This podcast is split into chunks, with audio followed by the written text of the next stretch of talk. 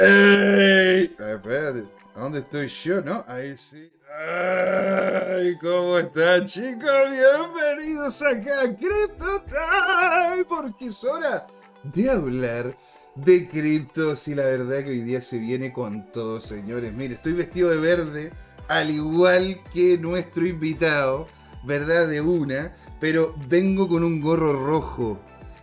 ¿Ah? Véase, véase, ¿qué ocurre? En este planeta en donde, ¿no es cierto?, nuestra industria al parecer está despegando con Bitcoin, pegándose una subida, señores, nada menor, por encima, señor, del 10%, llegó hasta el 16%.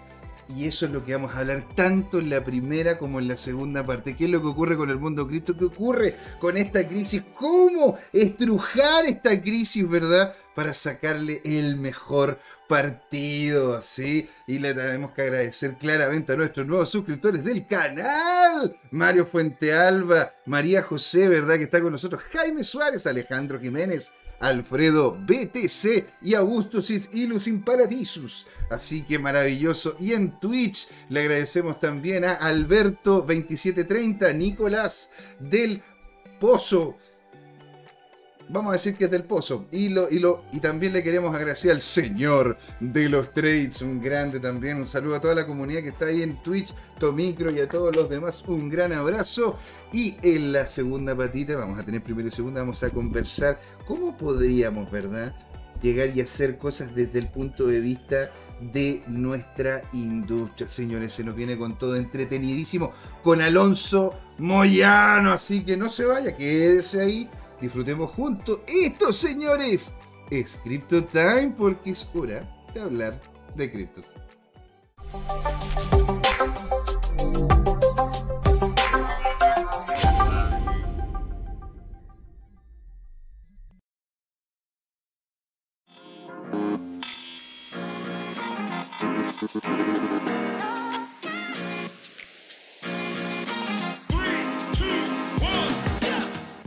Sido largo este camino. Tal como el Bitcoin, las criptomonedas. Lo que me hace pensar, ¿qué va a pasar en adelante?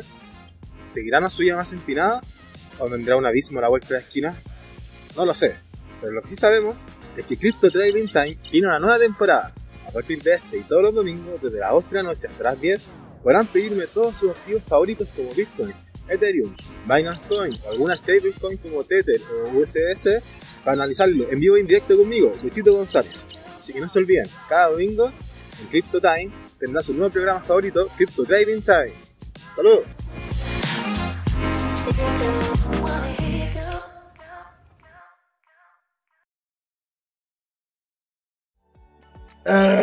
Chicos, ¿cómo están? Bienvenidos acá a la primera patita de CryptoTime. Miren con quién estoy, amigo de la casa, trader, conocedor del mundo cripto, del mundo mundial y también, ¿no es cierto?, trader, de, trader tradicional, emprendedor. La verdad, amigo también, Don Alonso Moya. Eso. Oye, ¿cómo están, señores? ¿Cómo están? José Miguel, muchas gracias por la invitación del día de hoy. Nuevamente agradecido, otro día más vivo, otro día más con dólares y otro día más con Bitcoin. Ay, pero qué increíble. Y de hecho, no nos pusimos de acuerdo, ¿ah? pero estuvimos, nos quedamos los dos verde que te quiero verde. Ahora, esto, esto tiene mucho que ver con lo que está ocurriendo en el mercado, pues señor. El tío Powell nuevamente haciendo de las suyas. Grande, qué grande el presidente, como dice ser anti-Bitcoin, da un discurso del dólar y Bitcoin sube. Qué, maravilloso, diría yo.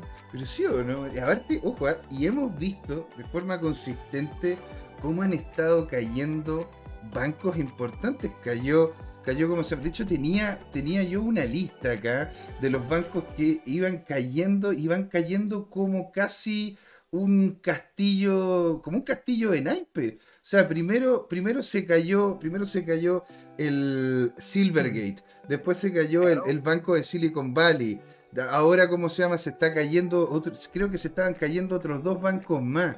José Miguel, te, quiero recordar, recuérdate que después de la crisis del 2008 Estados Unidos regularizó todos los bancos para que jamás, nunca en la vida del mundo mundial, valga la redundancia, los bancos se fuesen a quiebra Y aún así, tenemos la cagada en Estados Unidos con los bancos.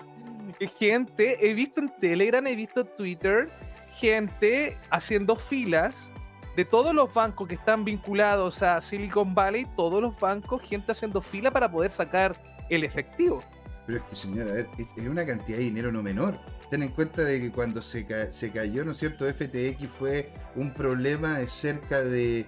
Creo que eran, creo que tenían problemas como con cerca de 2 billones de dólares, una cosa por el estilo. Y este banco tiene cerca de tres veces más, si no cuatro veces más dinero. Eh, muchos de los dineros que tenían ellos están completamente apalancados.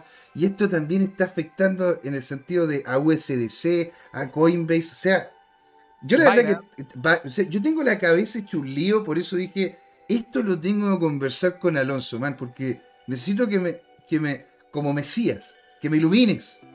A ver, no, como, como dice Tony Robbins, el, no soy gurú de nadie, el mejor, eh, eh, eh, consejo es no dar consejo dentro del mundo financiero, porque ahora, lamentablemente, esto de TikTok, Instagram, tiene la cagada con estos influencers falsos que están, ¿cómo se llama?, creyendo ese coach financiero, ni, ni siquiera han llegado a un millón de dólares en su portafolio.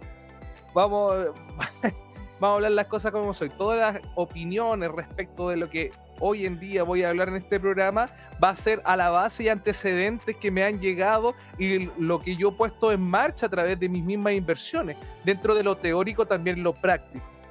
Totalmente. Bueno, aquí don Javier Salinas, señor, nos le manda a usted también un gran saludo. Hola, señores, nos dice saludos Alonso, José Miguel y a todos los seguidores. Don Javier, muchas gracias por estar ahí. Un abrazo descentralizado digital, que Satoshi lo tenga en su sagrado bloque. Y a todos los que nos están escuchando, viendo, y también los que nos ven por diferido, les agradecemos un me gusta, un seguirnos, la campanita y un comentario. También, si nos están viendo aquí en vivo, en el chat. Queremos saber cuáles son sus preguntas.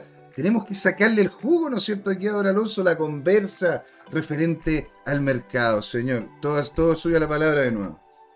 Entonces, em, vamos a decir las cosas como son. ¿Se viene una crisis? Sí, se viene una crisis, lo vienen anunciando. Mm. Cuando el, ¿cómo es? Cuando el río, cuando el río suena es porque piedras trae. Así es, señor. Esto de lo de Silicon Valley y todo esto de lo que está pasando hoy en, hoy en día en la industria privada directamente, directamente beneficia al mundo de las criptomonedas. Y lo digo desde ya. Mm. ¿Por qué? Porque nuevamente, vuelvo a decir, Estados Unidos había hecho una ley de regulación después de la caída de, los de Lehman Brothers, si no me equivoco, desde el 2008, regularizando todos los bancos, eh, ya pasando por la SEC, pasando por la superintendencia, prácticamente tenía que darle un permiso, el, Papa tenía que darte la bendición para poder estar en Estados Unidos como banco, ¿ok? y esto va a afectar. De igual forma, eh, estaría con mucho ojo las personas que están invirtiendo en Estados Unidos a través del banco BCI. Ojo ahí también porque las tasas de crédito están subiendo bastante. Aún así, sale más barato pedir un crédito en Estados Unidos que en Chile. Recordemos que Banco BCI pidió, eh, compró un banco americano y ahora los chilenos pueden hacer inversiones a través de este banco mucho más fácil. Pero volviendo al tema que nos convoca. Eh, Silicon Valley, eh, Silvergate, cada vez estos directores ejecutivos novatos, llamémoslo así, no, que no son de la vieja escuela, de la vieja, del, estamos hablando de Wall Street de papeles, no estamos hablando de Wall Street de, de ¿cómo se llama? Digital todos estos nuevos CEO están dejando la cagada en la industria. Apartamos, demos nombre y apellido, el tipo de FTX. Mm. Hoy en día este va a ser nuestro peor enemigo de lo que va en la industria de Bitcoin. Era el que estaba mejor posicionado a través de apalancamiento de derivados en el mundo y fue el que el más la cagó. Lo peor que se quiso arrancar a través de un jet privado y bla, bla, bla, y todos sabemos cómo termina la historia. Sí, claro. Ahora, eh, eh, en, sí lo que está ocurriendo, Montetú, y hecho, ese era el que me faltaba ahora, porque el pánico, dice, acá, ¿no es cierto? En una, en, una cuestión que estoy leyendo acá, dice el pánico, ¿verdad? Continúa, y continúa porque no solamente se cayó ahora, después de Silvergate, eh, ¿cómo se llama? Se cayó el, el, el, ¿cómo se llama? El banco, el, el banco eh, de, de Silicon Valley, sino que ahora también se está cayendo First Republic Bank. O sea, ya llevamos, ya llevamos cuatro bancos, cuatro o cinco bancos dentro de esta línea de bancos que han ido cayendo. Es decir, nosotros estábamos pensando, ¿verdad?, de que el problema de FTX er, era fuerte. O sea, esto, esto es casi, podríamos decir, como una especie de corrida bancaria. Y esto tiene que ver literalmente porque muchos de estos bancos estaban en extremo apalancados y, que, y también daban cuenta de que sus estados de cuenta eran sumamente positivos porque tenían participaciones en estas empresas tecnológicas y algunos de ellos, ¿verdad? Eran hosts, eran, eran, eran, eran era el banco del mundo cripto. O sea, si de hecho, claro. imagínate, tenía, ¿cómo se llama? Cerca de, creo que era como el 25% del USDC, ¿no es cierto?, que estaba en circulación, estaba en el banco, en el banco de Silicon Valley. El, el, ¿Cómo se llama? Tiene una cantidad no menor de dinero, Coinbase, en Silicon, en, el banco de Silicon Valley, se siguen cayendo. Patricia Torres nos dice, hola, hola, hola, hola Patricia, qué felicidad verte por acá. Juan Manuel dice, Credit Suisse, exacto. También Mira, Credit Suisse, don José Manuel volvamos a. Voy a, aquí a mencionar a Peter Drucker. Si vámonos al druckerismo, el concepto de consorcio. ¿Qué es lo que pasó? Que lamentablemente Estados Unidos, siendo un, un país tan capitalista, hizo de que eh, los bancos de Estados Unidos pudieran generar este concepto de consorcio multinacional e inversiones estúpidas y creando subsidiarias como enfermos para poder apalancarse. ¿Qué es lo que está pasando ahora? Que todas las subsidiarias de los bancos, como un ejemplo eh, de Silicon Valley, que Silicon Valley Bank tenía una, ¿cómo se llama? Tenía una, una subsidiaria y la subsidiaria que lo que hizo fue hacer préstamos de alto riesgo a través de la industria cripto y hoy en día podemos ver el cagazo que está, pero eso es a través de la poca regulación que existen en los bancos hoy en día no le podemos echarle la culpa al mundo de las criptomonedas del cagazo que está echando. Hoy en día tenemos que culpar a los bancos y la regulación hoy día que existe la vulnerabilidad mm. de, la vulnerabilidad bancaria que hoy en día sigue siendo permitido de que los bancos a través de tu propio dinero sigan creándose empresas para poder seguir apalancándose a través del mundo de los derivados. Madre, o sea, eh, ¿me, escuchas, Alonso? ¿Que te, perdí ahí en la cámara? No, sí, sí, te escucho. El, porque este, pero, pero ponte tú, un nivel de apalancamiento dentro del mundo bancario tradicional es, es, algo, es, es, algo, es algo que se ocupa, ponte tú, de hecho muchos de ellos lo que hacían es que, no sé, pues tú Alonso, tú Alonso eres un banco, ¿verdad? Sí. Y yo voy a donde estás tú y te digo, mira Alonso, yo te voy a pasar esta cantidad de dinero y tú me dices, yo te voy a dar a ti de vuelta por tener el dinero en el banco un 0,1% anual. Y, yo lo que, y tú lo que hacías era agarrar ese, esa plata, la metías en bonos, de, en bonos de Estados Unidos y te entregaban, se supone, un 5% anual. Entonces, tú en una vuelta de un año podías sacar cerca de un 4% o, o incluso más, un, un, 4,9%, ¿no es cierto? De lo que, de lo que estoy, de lo que yo te, yo, lo que yo coloqué y tú me dabas un porcentaje. Ahora, claro, tú manejabas eso tras bambalinas y yo no tenía idea. El problema es que muchos de los, de los valores, más que el dinero, ¿ah? de los valores, es decir, las acciones, bonos, etcétera, empezaron a bajar, sobre todo en el tema de Silicon Valley, porque el precio de las acciones de, los, eh, de las tecnológicas también ha bajado de forma muy fuerte. Claro, es que está bajando todo porque lo que necesita hoy en día Powell es hacer una recesión económica para después volver a este gran mercado alcista que la historia nos ha mostrado a través del SP500. Mm. Necesitamos una recesión económica para nuevamente inflar el SP500 y transformar a Estados Unidos como el papi de todo el mundo. ¿Quieren, seguir presionando el, ser, el seguir siendo los papi? Claro. están yéndose contra... Contra China. Hoy día mismo, hoy día mismo, eh, eh, bueno, en realidad sí, hoy día, hoy día se habló sobre el caso de Chile, Bolivia, Perú en el Congreso de los Estados Unidos. Así es, y eso lo estuve compartiendo en mis redes sociales. Así es, sigan a, sigan, a don Alonso. ¿eh? ¿Cuál, es su, ¿Cuál es su Instagram, señor? Alonso.moyano Reyes. Entonces, tenemos en estos momentos más allá de una guerra militar, de que Estados Unidos se quedó con una economía militarizada y no democrática a través de haciendo negocios, bloques comerciales, siempre la economía partió a través de la guerra. Hoy en día la guerra es algo que está pasado de moda. El imperialismo ya pasó.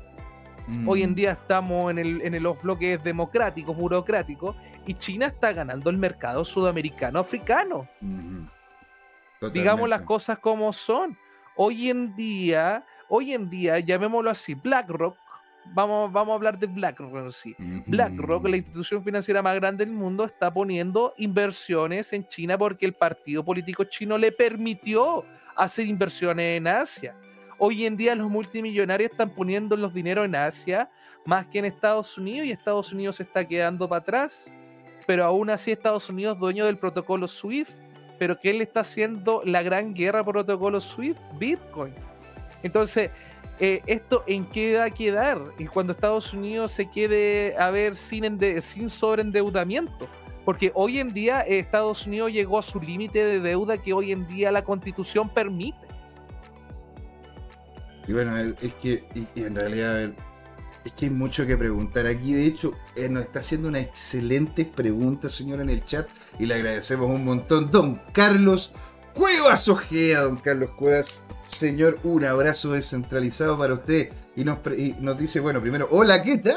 Hola, hola. Y Hola, los- hola. Y lo segundo nos dice, oye, y nos hace, bueno, nos hace dos preguntas, la verdad. La primera, la primera es, oye, ¿y acá quedará la crema o no? Nos tocará. Y la segunda nos dice cómo deberíamos los inversores ajustar nuestra estrategia de inversión en respuesta a la caída del mercado de hoy. Me imagino que está hablando del mercado tradicional, porque las cripto, Claro. señor, las cripto, por lo menos acá, yo veo un prado verde hasta más no poder. Así, por eso nos colocamos la, la polera.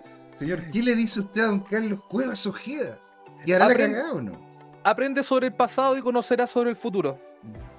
Eso eh, en matemáticas lineales, eh, en el trading, en el trading profesional, tú tienes que aplicar matemáticas lineales que las matemáticas lineales hacen de que aprendes sobre el pasado y conocerás sobre el futuro. Todo es repetitivo. Dentro del trading es todo repetitivo. A- hablando en porcentualidad, no hablando de precio dólar, hablando de porcentajes.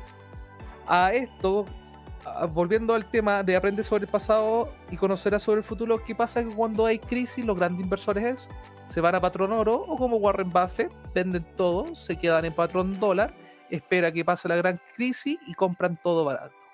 Bueno, hoy, en, hoy en día tener liquidez a través, eh, a través de una renta fija, a través de un fondo mutuo, hoy en día está saliendo más conveniente en un mercado de crisis, porque qué es lo que... Mira, te voy a darte otro ejemplo más. ¿Qué pasa que, cuando Powell sube las tasas de interés? Eso significa que existe una recesión económica, eso significa de que los bancos suben sus tasas de interés, eso significa que la gente no puede tener crediticio. ¿Qué pasa cuando no existe el crediticio? La gente empieza a vender sus propiedades, los autos, empiezan a vender todo lo que eh, hoy en día generan lo que es un, mono, un, un capitalismo familiar, llamémoslo así, como lo más Mm. básico de la inversión que es la inmobiliaria. ¿Qué pasa cuando existe una crisis y cuando tú tienes que vender tu inmueble? Lamentablemente, como el- el- el- la sociedad, o llamémoslo en el espacio-tiempo, no existe una liquidez tan enorme, no existe una sociedad que tiene dinero, que lo que tienes que hacer tú, bajarle los valores de las viviendas para que tú puedas obtener la liquidez. Entonces, veámoslo ahora por el lado contrario. Imagínate que tú, eh, eh, capaz, te sabías que viene una crisis financiera, estaba, no sé, en un, banco Chile que te está dando un 8%, un 9% al año y esperaste. Vemos que después el mercado se desplomó, eh, Ucrania perdió la guerra, Europa nuevamente va a tener problemas con el gas, el Biden de, de nuevo con demencia senil, y qué es lo que va a pasar en todo eso, el mercado se va a desplomar. Entonces, ¿qué es lo que hacen grandes inversores como Warren Buffett? ¿Qué es lo que hacen? Simplemente esperan toda, tienen todo su dinero guardado haciendo nada o dejándolo en, fo- eh, en fondo mutuo, esperan y compran a precio huevo. Vuelvo a decir como lo decía anteriormente, es lo que pasó como cuando Polonia, cuando, Hitler invadió Polonia. La las acciones de los bancos de Polonia instante valían precio huevo. Y Estados Unidos compró todas esas acciones para que después, cuando se restableciera el orden, costara un por mil, un por dos mil más. Claro, es como lo que, están, lo que está pasando también en Ucrania, que en definitiva el gabinete de reconstrucción, o sea, ni siquiera ha terminado la guerra, y ya en Estados Unidos tienes un gabinete de reconstrucción de Ucrania. Y ese gabinete de reconstrucción, uno de los actores importantes es un ex BlackRock, que de hecho está en conjunto con BlackRock viendo... Como George Soros y como distintas identidades que tienen dinero líquido. Vamos a hablar de dinero líquido, no en acciones, no en propiedad, estamos hablando que dinero en, billete que está guardado en la bodega, como lo tiene Apple, que hoy en mm. día es el mayor tenedor de liquidez en el mundo. ¿Qué es lo que van a pasar a esta gente? De 10 millones que costaba el banco, el banco va a costar 100 mil, lo van a comprar. Mm van a subir, van a restablecerlo y listo. ¿Qué es lo que va a estar pasando? Lo mismo, lo mismo está pasando hoy en día con Bitcoin. ¿Tú crees que estos comportamientos son normales? Estos comportamientos claramente no son normales. Es una, buena pregunta. O sea, más que. Es que, claro, es que hemos vivido durante, desde el 2020 en adelante, ¿verdad? Una serie de cines negros, porque eso que no, no íbamos a ver, ¿no es cierto? O sea, en, ¿cuánto, ¿Cuándo fue la última vez que tú escuchaste de que había guerra en Europa? ¿Te das cuenta? O sea, y, antes de eso, ¿cuándo habías escuchado de una pandemia mundial? Si es que, bueno, pandemia. Y, todo lo que, y todo lo que terminó ocurriendo. Después otro cisne negro con la impresión alocada de dinero. O sea, es que vamos en aumento con, la, con cada vez un cisne negro tras otro cisne negro. Es como que, es como que estuviéramos viviendo casi como en una película, ¿te das cuenta? Aquí Patricia Torres dice, estaba esperando que bajara más el BTC. No compré la, semana pasada. Habrá una baja que. Habrá una baja, creen, como dicen, que llegue a los 15 mil dólares. Quiero creer que bajará otra vez. ¿Qué dices tú, Alonso? ¿Va a haber una baja? Esto, estos, estos Yo insisto, vuelvo a decir, yo confío mucho en el Orden Blocks. Es mm. algo que respeto mucho porque esto se basa bajo el trading institucional. Hoy en día las grandes de ballenas de Bitcoin son traders institucionales. Mm, es cierto. Así que recuerden que el trading es una matemática igual a cero. Uno, mientras uno gana, otro pierde. Entonces, si sabemos que detrás de estos millones de Bitcoin existe un trading institucional, significa que van a seguir con sus mismas prácticas del trading institucional. Ellos no van a cambiar la matemática porque el logaritmo lo tienen probado hace más de 300 años, que es lo que es de la cultura de Wall Street. Aún estamos en cultura de Wall Street, no estamos en bolsa ni, ni de Londres, ni London. Aún hoy en día, aún los derivados, es patrón, eh, eh, ¿cómo se llama? Son conductas del viejo Wall Street, llamémoslo así. Porque el nuevo Wall Street, ¿cuándo fue? En 1985, cuando recién digitalizaron Wall Street, pero antes de eso todo era papel. Y aún así siguen habiendo trading institucionales que están, en, eh, están haciendo eso, ese trading así, esa llamada volviéndote loco. Entonces, si sabemos de que, un ejemplo, JP Morgan Chase, BlackRock, Golden Bank, cualquier cualquier de estos bancos contienen toda esta cantidad de Bitcoin, es obvio que van a funcionar igual como funcionan en Forex. Si tú, te, si, si tú te pones a analizar ahora, el orden blocks te va a indicar venta. Mm. Sí, pues. Todavía, está, todavía estás por debajo. Sí, todavía ahora me está indicando que hay que vender.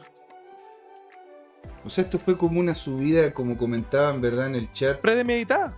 Que, que es artificial, como que, como que en realidad es una subida que es como un pushback del mercado cripto ante la situación de, de, poca solvencia y de capacidad de respuesta que ha tenido el mercado americano? Si tú te vas ahora eh, en, el, gráfico de, diario, está una resistencia de puta madre que lo venimos aguantando hace cuánto, hace más de tres meses. Mira, aquí, te lo, aquí, lo, aquí de hecho, señor, justo lo tenía preparado para que lo conversáramos. Mira, ahí está el Orden Blocks. Si vuelvo a decir, Orden Blocks a mí. Hoy en día yo estaría poniendo un short más que un long. O sea, señor, usted está viendo una baja potente. A ver, una baja potente, No, pero ¿a qué nivel? No más, que- más que una baja potente significa que en estos momentos estamos en una zona de liquidación. Como dice, como decía John Mm. Rockefeller, cuando mi zapatero está comprando acciones eh, es porque yo ya estoy vendiendo. Claro. Si tú me decís ahora, yo ahora estoy vendiendo Bitcoin, no estoy comprando Bitcoin. Porque el orden blocks me está marcando a mí que está en una zona de liquidación. Y aún la zona de liquidación, ah, bueno, ahí tú tienes que también transformarlo en el volumen, combinar el orden blocks con el, con el indicador volumen para que te indique nuevamente una compra. Tienen que haber dos velas diarias por sobre, por sobre el orden blocks para que recién me marque un indicio de compra. Entiendo. Hoy en día el orden block recién estamos hasta la mitad. Y estoy seguro que el orden block no pasó un poquito más de la mitad. Y solamente por descarte, ni siquiera mirando un gráfico. Entiendo tu punto. Entonces yo tengo miedo que lo que pasó en el año 2020, como lo que hizo Tether. No sé si alguien se acuerda de Tether, que lo que hizo en el 2020 cuando imprimió una cantidad de Tether impresionante y Bitcoin Ah. llegó a costar 23 22 mil dólares el 21 de diciembre del año 2017, ¿verdad? Aún Sí, me acuerdo, del 21 al 23 de Ah. diciembre del año 2017, cuando Bitcoin llegó a su a su peak de 20 mil dólares, aún me recuerdo. A ese primer pick de 20 mil dólares, ¿no? Este de acá. Cuando llegó a este primer, a este primer pick, ¿no? Ah, no, pues este, este de acá, ¿decís tú? Ese, El, este fue el, el 18, 2018, 2017, 2017, 2018. 2017, 2017, el 23 yo me acuerdo que subió, ¿no? El 21 al 23 de diciembre, el 2017, fue antes de Navidad. Sí, mira, exacto. Porque- claro. Porque yo me acuerdo, yo me acuerdo que el rango máximo era de 10 mil dólares. Eso era lo, el orden natural de Bitcoin. Pero de 10 mil pasaron a 20 mil artificialmente. Allí. Y después pudimos ver qué pasó después, cuando, después de Bitcoin cuando lo inyectaron artificialmente. Totalmente. Y claro, después subió y se pegó una baja casi. Y ahí vivimos el cripto invierno en el año 2018. Así es. Ahí se pegó un 66% de baja después de esa primera, entre comillas, como, como, como alza, ¿verdad? Y acá Tonsilolitos nos dice, buen clases de trading con Abaco, señor. Estamos haciendo la trasbambalina, queremos hacer algo muy interesante y dicho, también se lo quería comentar, ¿verdad? Después a Don Alonso, ¿verdad? Ahí vamos, vamos a tener la conversa de chat. Jerko Beats dice, vamos a morir, vendan todo. Yerko viene, Satoshi, grande Satoshi. Grande Satoshi. Sí, Aún me acuerdo que García Yerko gané 30 mil dólares, weón. Yo no le hice caso. la concha. Yo ayer que no le hice caso, me dijo, él, me dijo de Monero, weón, antes de que realmente empezara, y no le hice caso, porque la verdad que estaba en otras cosas. Y bueno, que, pero John Jerko, un abrazo descentralizado para usted. Patricia nos dice, hay que ver y buscar noticias de BTC pasadas, exactamente. Don Exacto, Jerko- aprende el pasado y conoce sobre el futuro. Don Jerko nos mandó un link, ¿verdad? De Twitter. A ver qué es lo que nos dice. Dice, este reciente, entre comillas, dice él, rebote de BTC se debe al rescate de la Fed para salvar a Silicon Valley Bank. En el fondo está inyectando los dólares juguete, claro, fiat, Claro. al mercado y eso implica, igual dice él, una expansión cuantitativa. Mira, a ver, vamos a compartir esta pestaña y dice acá, ¿no es cierto? Dice que la Fed, a ver, vamos a colocarlo en Spanish para que, no, para que podamos, ¿no es cierto?, leerlo con total tranquilidad. Y, nos, y dice acá, la Reserva Federal, ¿verdad? Emite una declaración sobre las acciones para proteger la economía de Estados Unidos mediante el fortalecimiento de la confianza pública. Pero vol- vol- volvamos a lo mismo, lo que te estoy diciendo que después del de la quiebra del 2008, Estados Unidos puso una ley que donde prácticamente los bancos no deberían quebrar. Esto, hablando jurídicamente, era casi imposible. Claro. Lo que está pasando hoy en día es casi imposible según para la nueva regulación que había hecho, que esta ley lleva como 10 años, 12 años. Qué locura, macho. O sea, esta cuestión es... Mira, después de recibir una recomendación conjunta con la directiva del FDSI y la Reserva Federal con, consultar con el presidente, la secretaria Yellen aprobó acciones para permitir a la FDIC completar la resolución de Silicon Valley Bank Santa Clara, California, de manera que proteja completamente a todos los depositantes. Los depositantes tendrán acceso a, todo su dinero a partir del lunes 13 de mayo. El contribuyente no asumirá las pérdidas asociadas con la resolución como tal. Y qué increíble. O sea, y otros riesgos similares están para Signature Bank en Nueva, en Nueva York, ¿no es cierto? Al igual que Silicon Valley Bank. Y bueno, también estaba hablándonos aquí sobre Credit Sí, señor, qué fuerte, don Carlos. Mira, yo te voy a darte otro pequeño aclaramiento. ¿Qué es lo que pasaba? Que cuando se hizo esta ley, antiguamente los bancos podían irse a quiebra y la empresa, los independientes o las multinacionales quedarse con mucho dinero. Como lo que pasó en el 2008, que muchos dineros no, no fueron reclamados. Mucho dinero que, ¿Por qué? Porque el banco ya estaba en quiebra. Cuando hicieron esta nueva ley, era para que los bancos no estuvieran en quiebra, la ley del consumidor, bla, bla, bla, bla, bla, bla. Pero si el sistema fallase, el Estado tenía que hacerse, eh, o sea, la Fed, no el Estado, la Fed. Claro. Se tenía que hacer. Entonces, todos estos miles de millones que hoy en día el, el quinceavo banco más importante de los Estados Unidos está en pérdida, ¿qué es lo que hace la Fed? Nosotros a través de la ley consumidor los depositantes no tienen problemas, el mm. banco tiene problemas, pero el banco, ¿qué es lo que va a pasar? Lo van a salvar de alguna o de otra forma. Después la Fed le va a decir, bueno, tú ves después cómo me pagas. Entonces, ¿qué es lo que va a pasar aquí? Que estas malas praxis van a empezar a surgir. Y ya están surgiendo. La banca ya se dio cuenta que pueden pedir perder miles de millones de dólares y aún así sabe de que la Fed los va a rescatar. Pero es que el, rescate de la Fed lo único que indicaría es mayor impresión de dinero. Y la mayor impresión de dinero, si es que tú estás subiendo las tasas, haciendo de que en sí sea más complejo conseguir el dinero porque tienes que pagar más intereses, no puedes hacer una empresa que en termina entregándote como rentabilidad, ¿verdad? Menos de lo que te, tendría que... Son, son como se llama esas tasas de interés, pero estás colocando dinero en una economía que está ya sobrecalentada con dinero después de todo lo que ocurrió con la pandemia, ¿para dónde vamos? O sea, ¿para dónde vamos? O sea, no, e, es como que se estuviese, es, como que tuviésemos el freno de mano puesto y estuviéramos con el motor a concho. algo va a romperse primero. Pero la ahí donde nosotros como los traders tenemos que ser inteligentes y respondernos a esa pregunta. ¿Qué va lo que va a reventar primero para poner el, el short? claro, pues. yo, yo, quiero la información ahí. que ¿Alguien se iba a imaginar que el banco de Silicon Valley iba a quebrar? No. Si yo fuera un agente de la SEC, lo primero que hago veo a todos los hueones que ganaron con este poniendo un short en el banco. Entonces, si, entonces, si ahora sabemos que viene una crisis, Powell viene diciendo la crisis desde el año 2020 que vengo escuchando la palabra crisis, ¿cuándo viene la crisis real?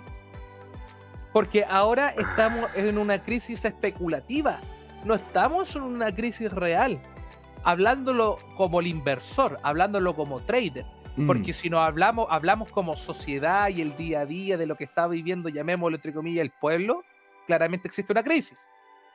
Hoy en día no existe tanta crisis institucional, aún, pero ahora con este cagazo de Silicon Valley ya es un problema para los reguladores bancarios. Sí, pues, es, como que, a ver, antes teníamos, es como que tú dijeras, antes teníamos un problema pero estaba una cuadra más allá. Entonces todavía estábamos como con tiempo para poderlo como entre comillas regular, que es lo que comenta, ¿no es cierto?, aquí don Carlos, don, don Carlos Cuadro. Dice, la regulación de Bitcoin es un tema complejo y controversial que tiene argumentos a favor y en contra. La regulación podría proteger a los consumidores de estafas, fraudes relacionados con Bitcoin y otras criptomonedas. La regulación también podría garantizar que los proveedores de servicios relacionados con Bitcoin cumplan con ciertos estándares y requisitos de seguridad que son a proteger los activos del usuario. Ahora, eso estaba una cuadra más allá. Yo lo veía venir pero estaba una cuadra más allá. Y ahora, por, por algo que todavía está una cuadra más allá y que todavía no logro entender como regular, se me está, estoy teniendo problemas acá al lado, porque acá al lado tengo que se me están cayendo bancos, ¿verdad? Por las cosas que estoy haciendo y varios de esos también por problemas, problemas vinculados a la caída de los precios de Bitcoin y también vinculados a empresas que se supone que yo tenía que regular. ¿Cómo se hace frente a esto? Lamentablemente, hoy en día el dinero depende de la Fed. Si tú me dices que la regulación de Bitcoin, no hay que regularizar Bitcoin. Bitcoin podría estar completamente regularizado si se supiera cuánto dinero existe en este mundo. Mm. Bitcoin es la excusa barata que tienen los bancos. Porque tú crees que no existe de que si se imprime más billete de lo normal y no se declara.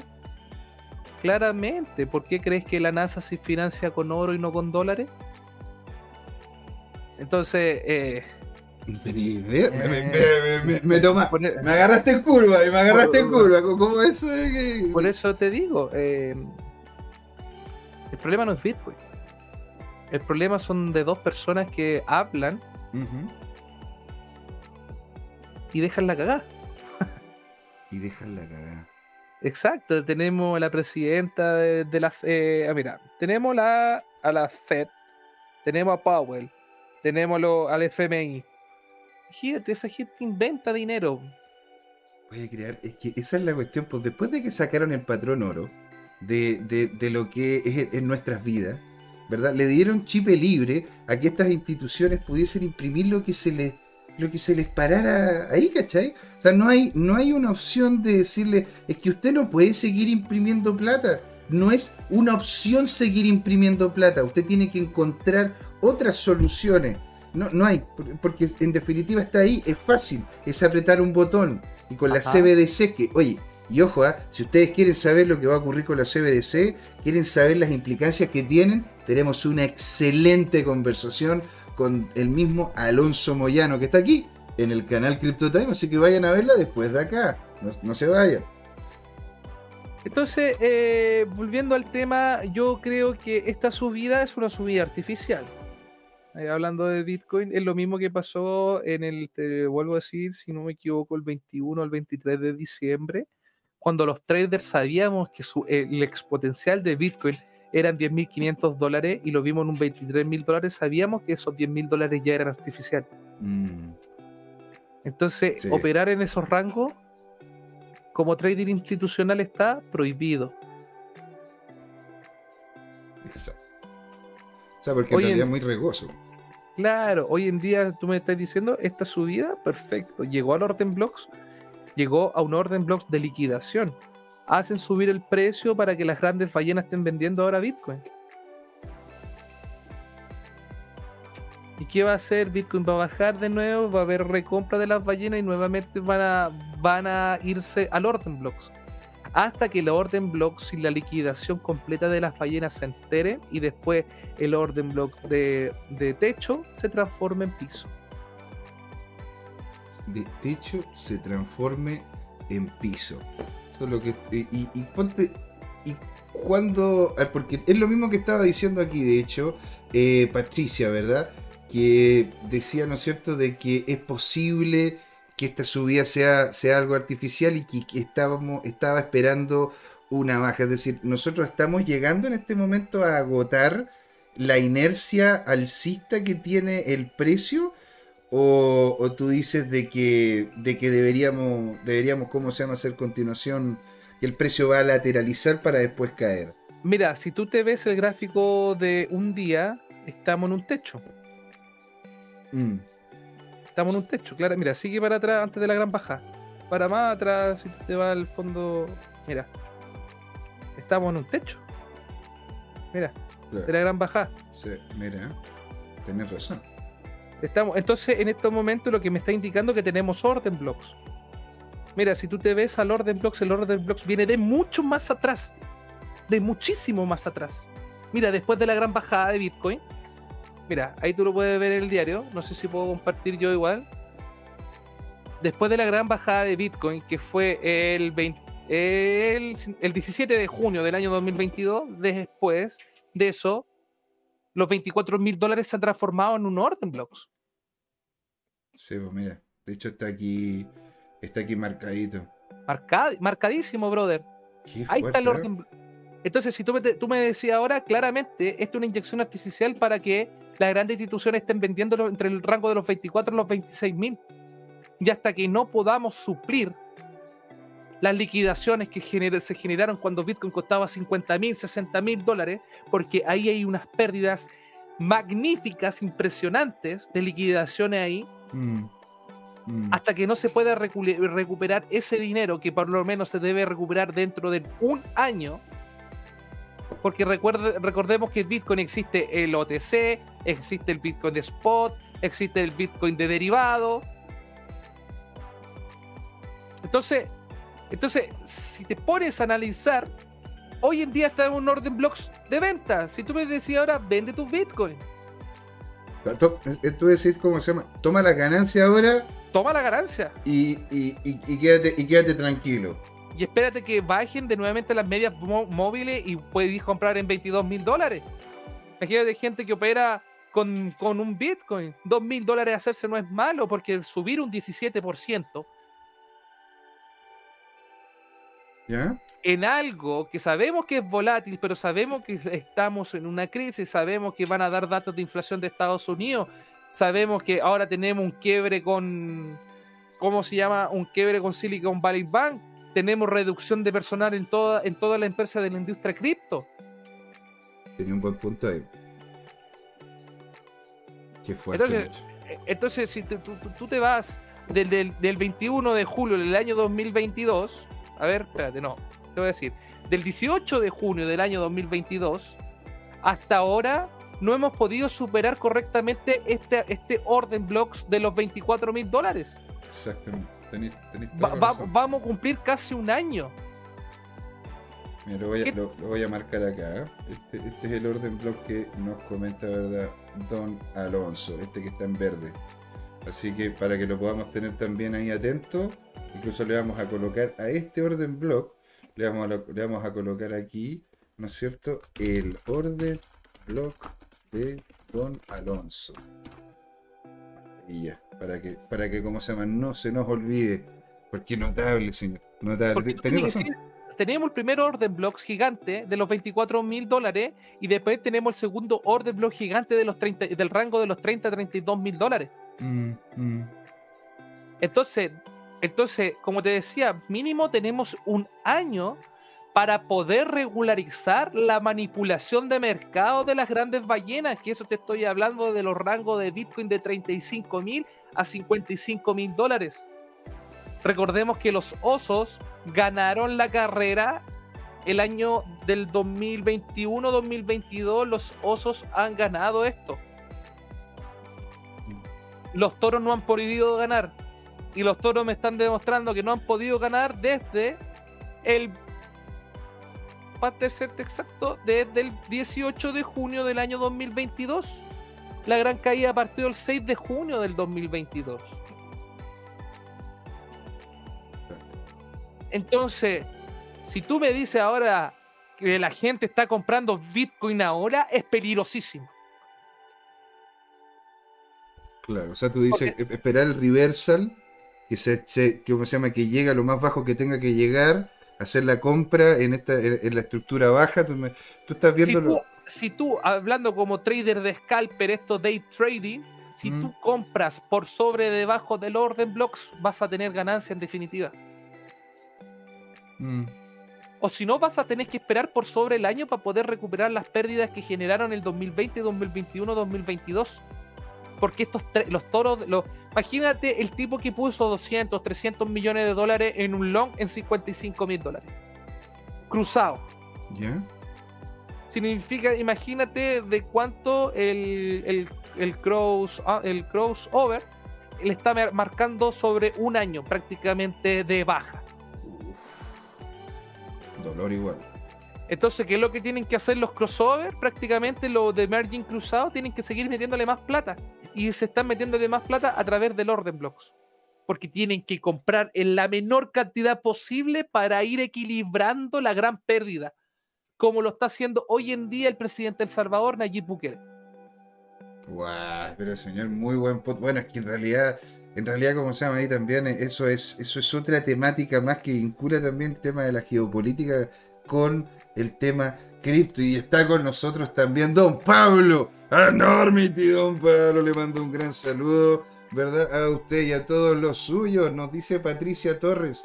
Dice, los escucho mientras hago mis cosas, pero estamos acá. Vamos por esos likes, comunidad. Muchas gracias, Patricia. Le mandamos un gran saludo mientras hace sus cositas y a todos los que nos estén escuchando ahí en su casa. Dice Pablo, muy interesante todo lo que está ocurriendo. Después de un saludo, ¿verdad? A usted, señor Don Alonso. Entonces, a ver, porque nosotros hemos visto, ¿no es cierto?, de que en sí el, el movimiento que está teniendo el Bitcoin entonces ha sido más que nada impulsado artificialmente, posiblemente vamos a terminar cayendo, pero la pregunta, ¿verdad? que muchos están empezando a hacer es hasta, hasta cuánto terminaría cayendo y, por, y por qué y por qué terminaría cayendo, ¿no es cierto?, hasta ese nivel. Ya estábamos, estábamos en el chat, ¿verdad?, ¿no es cierto?, comentando de que habían, que estaban, nos estábamos yendo que a los 15.000, a los 12.000, el capo de cripto, que lo hemos visto con don Jorge, dice que nos vamos a los 10.000, y hay incluso analistas que están viéndolo por debajo de los 10.000 dólares. Si tú, si tú ves el diario, la compra óptima son 15.900 dólares.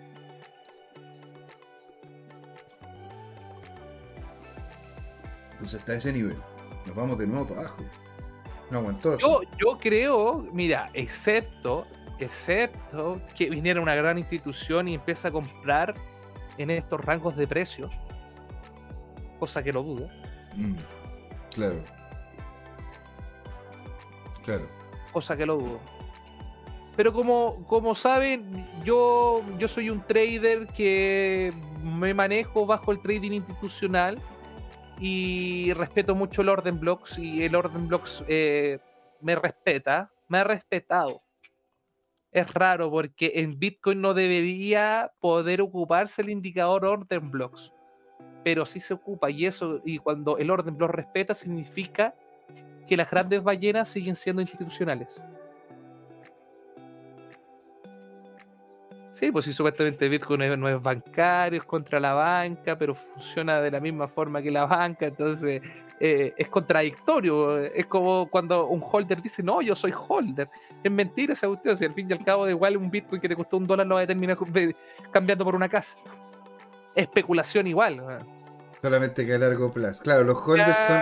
Los holders son especulaciones. Yo, la otra vez le dije eso a Jorge y me dijo, no, yo no voy a vender nunca mis Bitcoin. Y yo. Eh, está bien, está bien, pero si la gracia del Bitcoin, me imagino yo, en algún futuro, algún futuro que queremos ver, es que, es que tú ocupes los Bitcoin, que los que, que, vayan y vuelvan, que a ti te paguen en Bitcoin, que tú recibas Bitcoin y que sea un intercambio. Por lo tanto, de alguna manera o en algún punto vas a tener que o interactuar con ellos, o hacer venta de ellos, o ocuparlos para poder comprar algún activo. O sea, e, es un trade a largo plazo. Estás comprando algo que te costó 5 pesos, lo vas a vender en un millón, porque ese millón después vaya a poder comprarte una casa, o vaya a poder cumplir con tu, no sé, o tener una jubilación, algo de ese estilo, ¿no? Claro, pues sí, por eso yo te digo, yo me río cuando dicen, no, yo soy holder, no soy trader. Eh, ser un holder es ser un trader a largo plazo. Es como, sabéis que yo no soy inversionista, solamente compro casas. Claro. Claro. Exactamente. Entonces, José Miguel, vuelvo a lo mismo, estamos en un rango de zona de orden blocks de venta. Si alguien quiere comprar, yo esperaría y si se quiere arriesgar a jugar al casino, yo lo invito que pesque su tarjetita, se vaya al casino y vaya a jugar Blackjack. si quiere especular. Es un excelente, es un excelente punto, ¿eh? porque en, sí, en este momento no, Bitcoin no está, yo personalmente no, empecé a ver, porque cuando llegó, ¿no es cierto?, al, al nivel, el- esto fue, esto fue, creo que el domingo, claro, cuando yo lo vi en este nivel de 22.000 y con una subida tan, tan empinada, ¿verdad? Porque eh, em- empe- empecé a decir, a ver, si aquí, en este rango, dije yo, ¿no es cierto? Tonto yo, la verdad, y por eso lo digo. Y aquí nos dice, ¿no es cierto, Pablo Nómina? No sé, me da la impresión de que hay mucho miedo en el mercado y mucho amateurismo, mucha especulación a largo plazo, tatuado, especulación a largo plazo tatuado en la frente. Yo, de hecho, aquí nosotros lo que intentamos es justamente entregar la información como gente informada que nos fascina esta industria, sin ningún, sin ser ningún tipo de asesoría financiera. Y por favor, cada uno de ustedes tiene que hacer la investigación correspondiente y nosotros felices de responder las preguntas dentro de nuestra capacidad. De hecho, yo personalmente, mira, yo coloqué esta flecha y esto fue, esta flecha creo que la coloqué por acá, el, el- no, creo que el Ujú. miércoles. El miércoles, no, aquí la coloqué el día viernes y más o menos tras esto, yo pensé que acá, ¿verdad? Iba a ser un tope va a bajar. O sea, yo estaba esperando una baja cuando llegase a este nivel, porque este estaba, este- el, el volumen, el volumen no estaba acompañando. Teníamos un RSI, ¿no es cierto?, que estaba, que estaba recién empezando a romper, pero tenía una curvatura. Entonces no, no, me, no me sentía cómodo invirtiendo acá. Y la verdad que aquí fue donde se pegó esta gran subida que llegó fácil a los 20, ca- casi llegó a los 25 mil dólares. Yo dije, ah, ah, cuida, cuidadito. Cuando, Mira, y te voy a dar este otro dato. Si tú comparas todas las velas de volumen y todas las lo, ¿cómo se llama? las velas japonesas que están de lo- dentro de los orden blocks, todas las velas que están dentro de los orden blocks manejan un volumen distinto al, al de las velas normales. mira, tenía un punto ahí también. po. Por eso, mira, si tú te pones a analizar, ahora tenemos una vela en el orden blocks. Si tú te pones a analizar las primeras velas que tú mascaste en el orden blocks, mira el volumen. Mucho menor. Siempre las velas cuando están en los order blocks en zonas de, ¿cómo se llama? Yo le llamo zonas de riesgo. Siempre el volumen se va a la luna. Sí. Y ahora, y ahora, mira, bajo este punto, si de aquí, si la, la, la- según yo debería bajar a 23.600 la, la, la, la última vela diaria, ya que tenemos un techo, el techo de la vela diaria es de 23.500. Yo también lo tengo ahí. Lo tengo, ¿Cierto? tengo aquí el- el- la, la línea, tenéis toda la razón. Po, recordemos, recordemos la, la eh, ¿cómo se llama? Guía 1, parte trading novato, parte 1. Verde, rojo es techo y rojo, verde es piso. Así es. Entonces, en la diaria, el, el verde rojo me está marcando los 23.500, no, me- 23.600. Ujú. ¿Y qué pasa aquí cuando una vela sobrepasa el último techo? Va a empezar a tocar el segundo techo. Y nuestro segundo techo son los 24.853. Según yo, ahora debería bajar un poco porque ahora estamos. Ahora se están liquidando. En estos momentos hay muchas ballenas liquidando y mucha gente comprando por los volúmenes Sí. porque estamos en una zona. Pero antes de finalizar la vela, deberíamos estar viendo la vela en los 23.600. Si no pasa eso, ya Bitcoin intentaría de ir a tocar los 25.000 dólares. Mm. Todo depende de esta vela. Porque Dice- ahora, ahora la estoy viendo con poca mecha. Sí, está perdiendo. Está como, o sea, en su momento fue harta mecha y volvió cerca de los 23, pero ahora, en el que estoy viendo los ojos, en el diario, ¿sí? De Yo repente- veo el diario, ¿sí? Sí, en el diario, ¿no es cierto? Llegó hasta los 23.500, de hecho yo estaba haciendo un trámite aquí afuera y, y dije, me cago en tío, la habría podido agarrar acá, me entendía en los 22.156, más o menos, y habría pegado, y habría pegado yo aquí, mira la wea sexy, habría pegado un 10%, o sea, imagínate, lo multiplicáis por 2, así un apalancamiento, pero bien hecho, bien pensado, y la habría podido tomar, ¿no es cierto? Hasta por lo menos, weón, puta, agarrarla hasta los 23.500, que, que habría, habría sido un 6-7% fácil. Y la verdad que yo, personalmente, y estaba completamente equivocado. Por eso les digo, no tomen lo que comentamos, ¿no es cierto?, acá como algo que vaya a ocurrir. Esto es simplemente una opinión informada y yo, de hecho, me equivoco más de lo que le achunto. Intento mejorar cada día e intento mejorar con ustedes, ¿no es cierto? Y la verdad que aquí yo pensé personalmente que iba a llegar hasta acá arriba y que iba a retroceder y que iba a volver al nivel de los 20.000 y si en definitiva sigue, seguía retacando, de hecho yo estaba viendo dentro del rango entre los 19.000 y los 17.000, casi 18.000. Yo lo estaba viendo dentro de este orden block porque justamente de ahí es donde partió lo que fue el alza potente por ahí Claro. alrededor de, de- de inicio de enero, que es como el piso natural viéndolo de forma anual.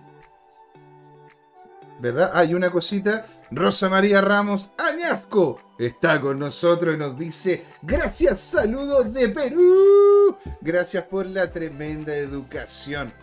Yo me voy a tomar un break de un segundito para ir a buscar agua que se me acabó el litro pero, de se- agua ya. pero señor, lo que vamos a hacer es mejor que eso. Nos vamos a ir a una pequeña, minúscula dinamita. Sí, chiquitísima. Pausa pequeñísima tenemos, ¿verdad? Después de una hora de conversación, tomarnos un respiro, ¿verdad? Y tomar más agüita. Así que, señores, no se vayan. Esto continúa con todo. Esto, señores, es Crypto Time. Nos vemos en la segunda patita. No se vayan de ahí. Vamos a estar en el chat conversando. Ahí nos vemos, ¿ah? Los queremos mucho. Hola amigas y amigos, antes de irnos les queríamos recordar que esta comunidad CryptoTime la hacemos todos, así que siempre invitados a nuestros canales de difusión en Twitch, Twitter, YouTube, LinkedIn y Facebook. Búsquennos como CryptoTime, con I latina, así, latinos como nosotros. Los esperamos para intercambiar información, hacer nuevos amigos y conexiones en este hermoso mundo del blockchain y las tecnologías descentralizadas. Los invitamos a suscribirse para recibir información sobre nuevos episodios y les mandamos un gran saludo de acá, Jorge Gatica y José Miguel. Nos vemos.